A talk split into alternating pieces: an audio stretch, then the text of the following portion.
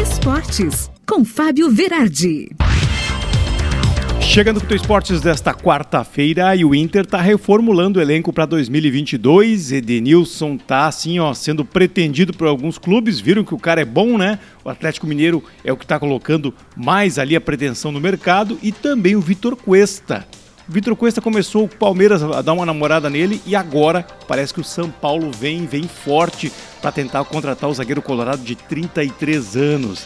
Além deles, né, o Bruno Mendes e, o Natanael também têm vínculo com o Inter até o meio do ano. Então, uma situação que fica um pouco indefinida para ver quem vai e quem fica. E por falar em quem vai e quem fica, D'Alessandro deu adeus ao Nacional do Uruguai e falou aquela frase que todo mundo esperava, né? Que o sonho dele seria jogar mais uma vez no Inter. Vamos ver a cena dos próximos capítulos para esse grande ídolo da torcida do Inter. E o Grêmio, diante da nova realidade da Série B, também planeja a primeira coisa: corte na folha salarial.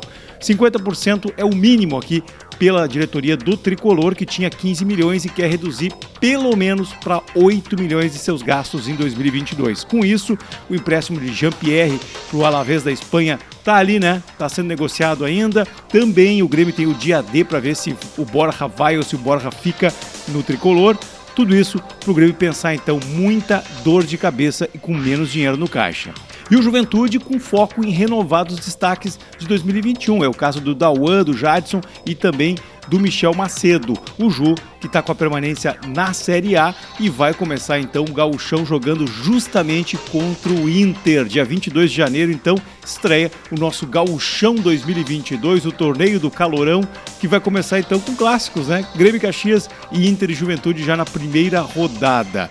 E hoje tem a final da Copa do Brasil, Atlético Paranaense Atlético Mineiro.